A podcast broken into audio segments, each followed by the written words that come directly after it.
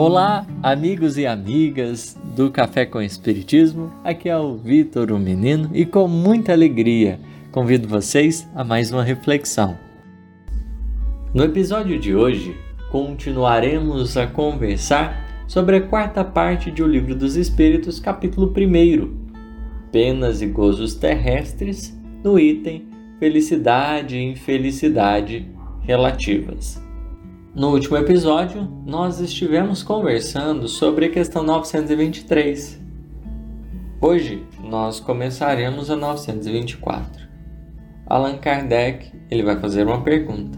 Antes ele traz uma afirmação. Vamos trazer aqui para que a gente possa discutir. Há males que independem da maneira de proceder do homem e que atingem mesmo os mais justos. Não terá meio ele de os evitar? Ele afirma então que as circunstâncias que parecem, né, por vezes, elas estão como que afetar a criatura humana em depender do seu degrau evolutivo, se é alguém mais justo ou é alguém que aparentemente é injusto.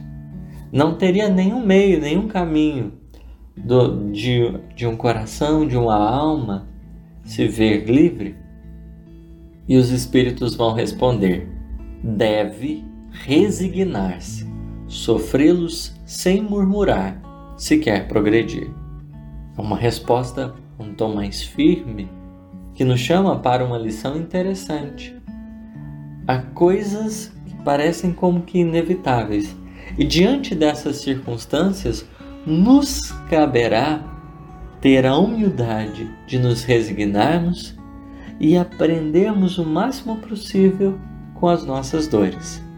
Lembrando aqui a questão das vicissitudes lançadas pelos espíritos para nos ajudar a refletir. Encarnando, por exemplo, independente de quem sejamos nós, estaremos lidando com a impermanência, com a, as leis que regem o mundo material e que vão decretar, imprimir um certo ritmo a matéria se desgasta, a matéria vai se rompendo. Uma vicissitude: envelhecer. Independente de quem sejamos, se o nosso coração está fazendo tudo certo, se a gente te, teve equívocos, teve quedas, se nós somos justos ou injustos, isso de certo modo atinge-nos.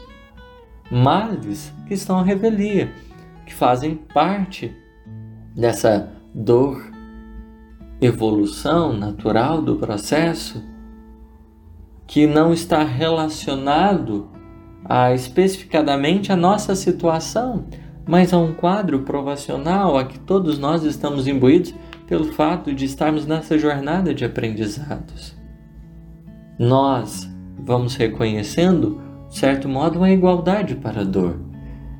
E aí, nesses casos, a gente precisa resignar-se sofrer sem murmurar, se a gente quer progredir, ou seja, são circunstâncias que, independente do que a gente fizer, a gente vai ter que passar, e portanto, como a gente vai passá-las, como a gente vai vivenciá-las, é indispensável. Isso constituem, portanto, aí os nossos problemas, aquilo que a gente não consegue transpor, mas que a gente precisa se adaptar ao viver a experiência. É indispensável de nossa parte pensar e refletir como enfrentaremos determinada circunstância. Por isso, os espíritos irão dizer: sempre, porém, lhe é dado aurir consolação na própria consciência, que lhe proporciona esperança de um melhor futuro, se fizer o que é preciso para obtê-lo. Imaginemos numa sala de aula determinado aluno ele está ali como todos os outros, sujeitos ao conhecimento. Por não compreender determinado conhecimento, ele pode entrar numa aflição.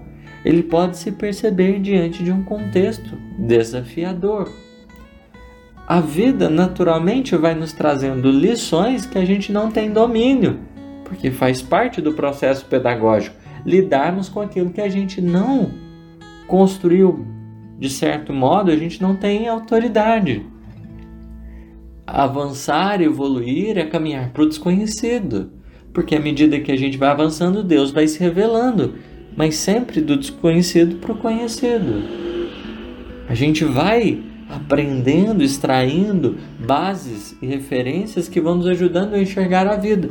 Mas as lições que a vida vai nos trazendo vão nos surpreendendo o espírito por nos ajudar ainda mais a nos darmos conta da extensão e da beleza da trajetória evolutiva. Desse modo, os alunos numa sala de aula vão estar ouvindo os professores. Cada qual vai reagir de algum modo. Tem uns que vão parar, prestar atenção e vão falar: não, o que está acontecendo? O que, que eu sei? O que, que eu não sei? Que bases eu já tenho? Aonde está a minha dificuldade? E vão procurar se empenhar. Outros, no entanto, se colocaram numa postura mais avessa, se deprimirão porque não conseguiram né, conquistar determinado conhecimento. Cada qual reagirá de um modo.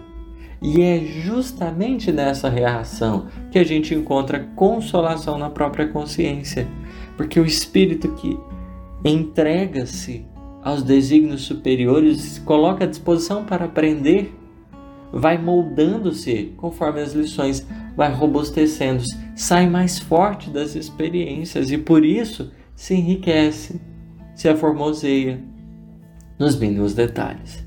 E é o que a gente vê que os espíritos nos orientando naquelas circunstâncias que a gente não pode, é, de certo modo, se ver distante delas e que aconteceram sem que, de certo modo, a gente tenha feito algo que diretamente tenha se provocado. Aceitação, acolhimento do momento presente, entendendo as nossas dificuldades, mas, sobretudo, nutrindo esse espírito de entrega para que a gente possa obter o êxito necessário. Agradecemos a atenção. Esperamos estar aí refletindo sempre muita paz.